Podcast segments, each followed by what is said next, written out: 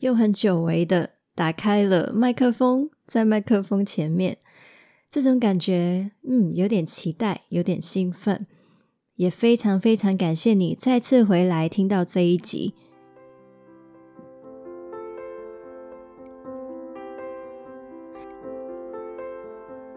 嗨，我是你的疗愈系同伴 Shaya，欢迎你收听 Life Storying 微步调生活灵感。在周五晚上七点跟你分享新灵感，在周末陪你从内心出发，将小改变累积成大成长。邀请你加入我们，一起让世上每一个人都拥有真正快乐的能力。现在就订阅节目吧，在我们很难得更新的时候呢，你也不会错过新的内容。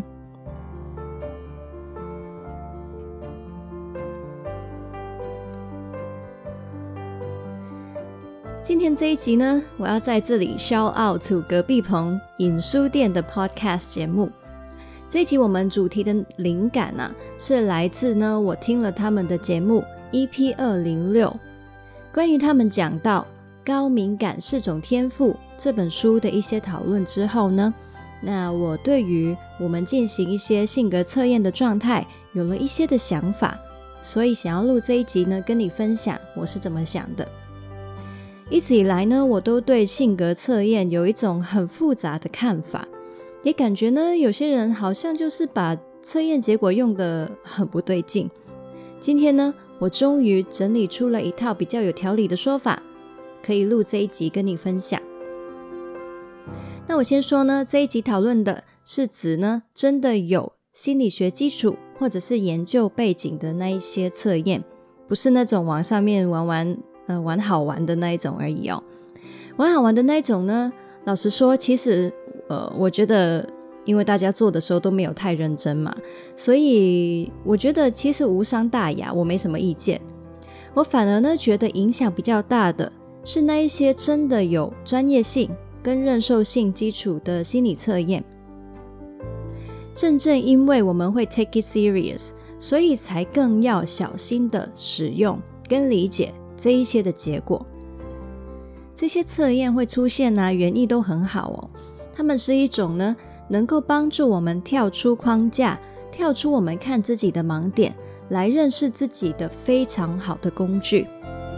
但是呢，同时，这个世界上任何的工具都一样，只要被误用，都可能会产生危险。如同一把菜刀，它能够用来处理食材，本来就是一把好菜刀啊。但是呢，却有人也把它拿来伤人嘛。所以有问题的不是这个工具本身，而是问题出在用的人怎么用它。今天我想聊聊一些明明可以帮助我们发掘自己、促进我们开发可能性，还有帮助我们成长的性格测验，在什么时候，在什么使用方法之下，可能会变成伤人伤己的危险之物。在后半部分呢，我也会聊一下，我认为我们又应该如何正确使用性格测验，让他们可以发挥好菜刀的作用呢？好，那我现在呢，先从误用测验结果的四个例子说起。误用的例子一，带着喜恶的预设。来看待结果。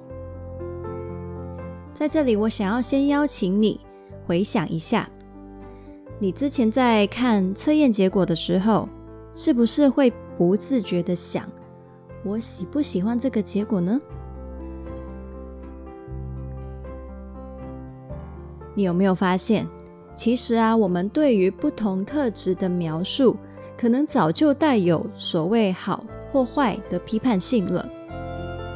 我们希望结果证明我们是自己喜欢的样子，看到我们喜欢的特质，就会觉得自我感觉好良好，觉得太棒了。哎呀，真准呐！看到呢，我们自己不喜欢、抗拒的特质呢，呃，可能就会说啊，不准啊，不准啊，然后就忽略掉。不然呢，就是觉得天哪，我竟然真的是这种人，世界末日啦！其实啊，正统的性格测验原理就是在说性格本来就没有分好或坏。你会不喜欢某个特质，可能只是因为你还没有看见它的优势。如果你做测验的心态从一开始真的是为了认识自己，而不是用来自欺欺人的话，那就需要中立的去做测验，还有解读结果，你才有可能善用测验来看见你本来还没有看见的自己。误用的例子二，把测验结果当作逃避责任或是索取他人的借口。你有没有听过人这样说呢？他说：“啊，我就是这样的人啦，不然你想要我怎么办？我也没办法啊。”似乎呢，他已经认定了自己是不可能改变的，又或者是他帮自己把这个标签贴得很紧，他就不需要去改变了。也有一些人呢，其实呢会。用这些的标签来示弱，来索取他人的体谅或照顾。其实呢，这样子看待结果的话，对个人的成长完全没有帮助，而且还会让身边的人很无奈。的确哦，有一些呢天生运作上难以改变的特质。以我自己作为高敏感人为例，我晚上真的会因为有声音就没有办法睡觉。那我也的确没有办法强制自己降低对声音的敏感性，但是呢，我也总不能因为自己是高敏感人，就跟跟我过夜的家人朋友说，你就是不能打呼啦，这样我没办法睡觉。其实啊，别人也没有办法控制自己不打呼啊。那我在我不能改变的特质上面，又可以做些什么呢？我可以积极的想一些策略啊，例如我可以戴耳塞。或者是订住宿的时候，跟室友讨论沟通房间的安排。所以呢，也并不是说我们有什么样的特质，就什么改变都不能做了，而是呢，我们可以积极的思考改善生活，还有改善关系的方法。这也是种负责任的态度。这样子，我相信呢，身边的人看到你积极的去寻求这一些的方式的话，都会更愿意跟你互相迁就。误用的例子三，对你的测验结果的标签产生迷恋。这其实跟刚才那一点有点类似，只是呢，这通常会发生在我们自己引以为傲的特质上面。喜欢自己的特质是好事啊，但是呢，要小心避免对某个标签产生了迷恋跟依赖。为什么呢？那这一点呢，其实等一下在后半部会非常详细的讲到，所以在这里呢，先不多谈。误用的第四个例子，进行片面化的分众。很多时候呢，性格测验给我们的感觉好像就是做一些分类啊，或者是他会用一些不同的呃标签特质来告诉你，你是属于有哪一些的才能，哪一些的特质。其实呢，这一些的分类或是简单的描述，都只是方便去沟通，还有做资源分配而已。但是哦，我们永远都不要忘记，世界上每一个人都是一个分类。被归类在同一个类别的人呢，他依然也不会是一样的人。就像是颜色嘛，我们就算说红色，其实也有无限种啊。是什么红呢？西瓜红、新年红。猪血红，而且啊，其实每一个人心目中，就算说的是同一个词汇，比如说西瓜红好了，但是我们对那一个红色的理解也不会是完全一样的。靠测验结果把一个人完全平面化是非常危险的。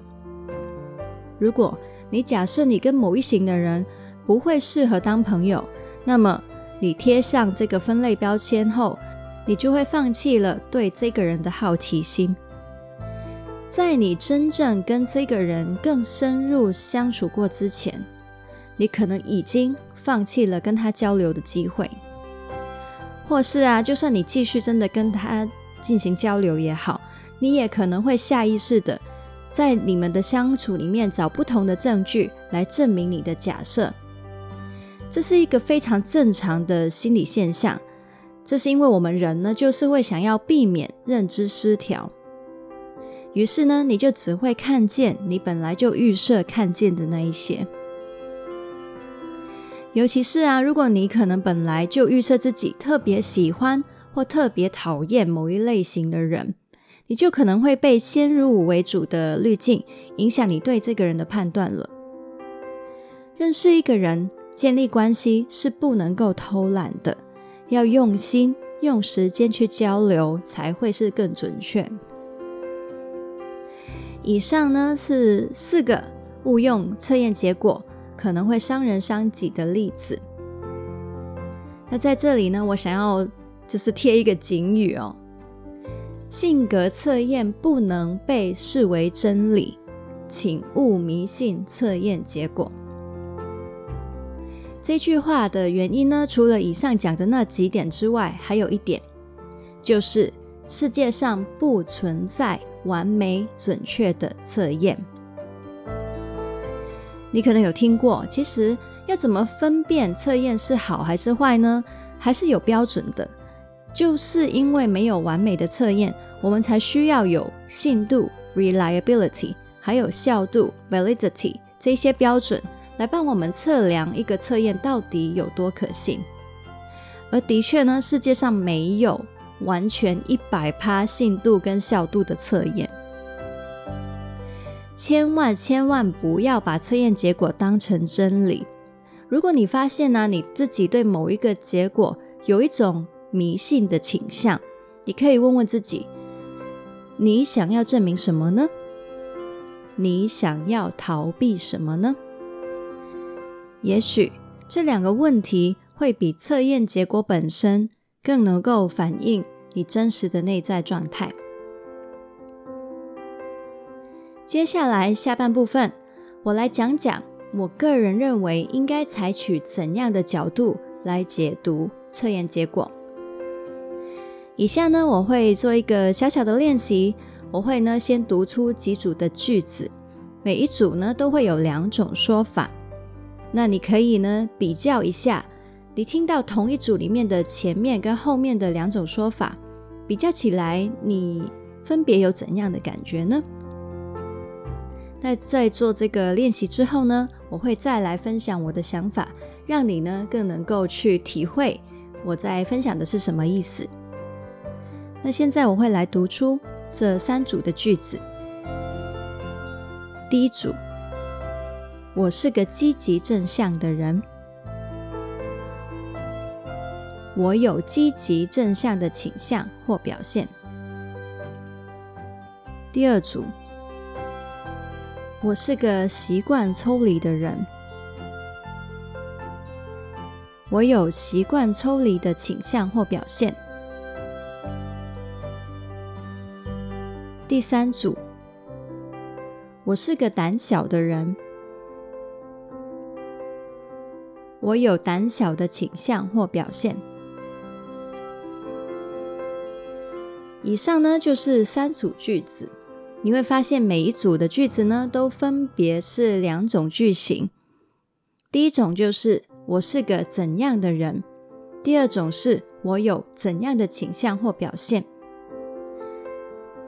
这两种说法，你听起来有什么不一样的感觉呢？我认为解读测验结果的时候，应该要取用后者的解读方式。不去说我是个怎样怎样的人，而是去说我有怎样怎样的倾向或表现。前者呢是一种定性，甚至呢你可能会下意识的不小心挂钩在你的个人价值上。当有人或是你的环境刚好传达出认同你这个特质的讯息，你就会感觉非常好啊，甚至会自我膨胀。但是当你身处的环境群体，相反的，表现出这种特质很不受欢迎的话，你的自我价值就会掉到谷底，你会开始怀疑自己是不是不好、很奇怪、有问题。将自己的价值挂钩在标签上，就是这么的危险。你的自我价值会非常的不稳定，而这种不稳定呢，正正是很多痛苦还有心理压力的起源。相反的，如果我们采取后者的说法，描述自己我有怎样怎样的倾向，这个说法是不具排斥性的。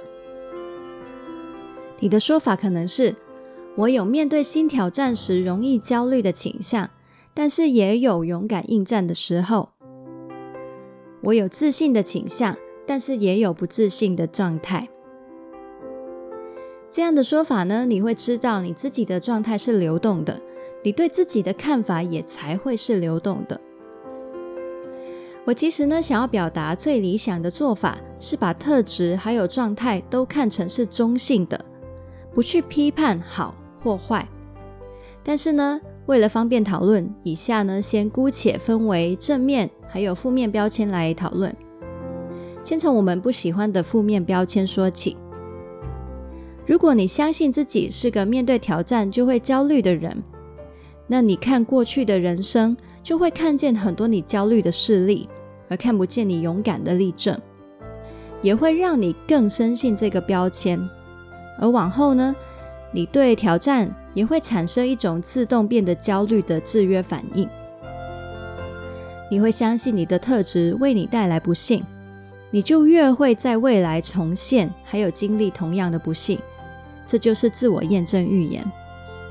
所以啊，看得见所谓负面标签的例外状态是那么那么重要，让你保有对未来的希望感，还有无限的可能性。记得你自己可以是任何样子，也曾经呈现过任何的样子。那如果说自我验证预言是这样子运作的话，那如果我们相信自己的正面标签，不是就非常棒吗？例如，如果你相信自己是个自信的人，那可能就很有利于你跨越很多的人生关卡，创造很多的成就，而且活得越来越自信。这样不是很好吗？我会说，这其实非常危险。大部分的时间呢，似乎没什么不好啦，甚至对你很多帮助嘛。但是呢，作为人类，你也必然会有比较不自信的时候。就像刚刚说的，任何的状态你都会有。当你太迷恋这一个正面的状态，这个标签的话，你再相信的就是一个假象。那当这些所谓负面状态一旦出现，你对自己的认知呢，就会崩塌了。到底危险在哪里呢？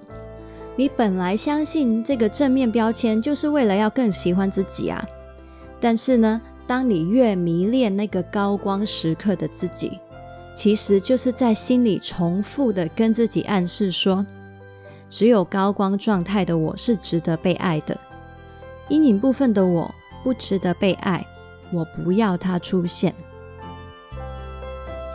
当你越喜欢高光状态的自己，你就会越讨厌阴影状态的自己。而这个呢，绝对不是爱自己，而是在排斥还有厌恶完整面向的自我。这样绝对是在跟一开始你想要用正面特质说服自己爱自己的这个目的背道而驰。看见并且容许自己有阴影的状态，你才能够在自己脆弱的时候停止自我厌恶，还有攻击，给自己当下最需要的体谅跟支持。在脆弱的时候，你需要的不是一个更用力讨厌你的敌人，而是需要一个爱你、接纳你在你身边的人。那以上我解释了。把自己的状态看成流动的，看成中性的是很重要的。那我们干嘛还要做性格测验呢？那我们了解自己的特质还有意义吗？其实还是有的。正因为每一个人都那么的不同嘛，所以我们都有责任为自己去设计出适合自己的生活方案。而性格测验就是一个我们可以去依据。去做生活实验的方向，给我们一些参考。例如，你测到自己有内向的特质，你就可以实际去实验看看，自己是不是真的在独处的时候比较能够充电，然后调整你的社交比例，找到最适合自己的生活安排。但是呢，你不是盲目去相信别人或自己框架的。内向的人就是很少话啦，跟人相处起来就是超累啦。以我自己为例啊，我也是在各种的测验里面被测为极端内向的人。一开始呢，我也是假设自己只要不是独处，就会累到崩溃。而那个时候的我，的确呢，在跟人相处后，也常常有这种累到崩溃的感觉。但是呢，后来啊，我开始去好奇，我的内向实际上是如何呈现的？会不会不是我假设的那个样子呢？经过我不带假设的观察之后，我发现对我来说，原来不是一刀切的，只要跟人在一起就会耗电。其实有一些的状况是例外的，例如跟某一些亲近到好像家人程度的人一对一相处。我是不会消耗能量的，又或者是在某一些二到四人相处的团体，如果我们聊的是一些非常深入情感连接的话题，我不但话会变得超级多，我甚至可以充电。有了这些发现之后呢，我在安排社交活动的时候就有了很多的弹性，也能够更准确的去做能量管理。我也减少了一些因为对消耗能量的错误预设而浪费掉一些跟亲友相处的满足感。在人的状态是流动的前提之下，性格测验发挥的角色就是告诉你，你有比较大的几率或是倾向，在遇到哪一些处境的时候会有什么样的反应，让你更好的去做预测还有准备。但是，但是那一个结果不是你的人生剧本，更不是代表你整个人。你没有必要，也不应该跟着这些标签去演你的人生。那现在呢，我们可以总结一下这一集的重点：性格测验结果是什么，又不是什么呢？以下呢会分成两个是。与五个不是。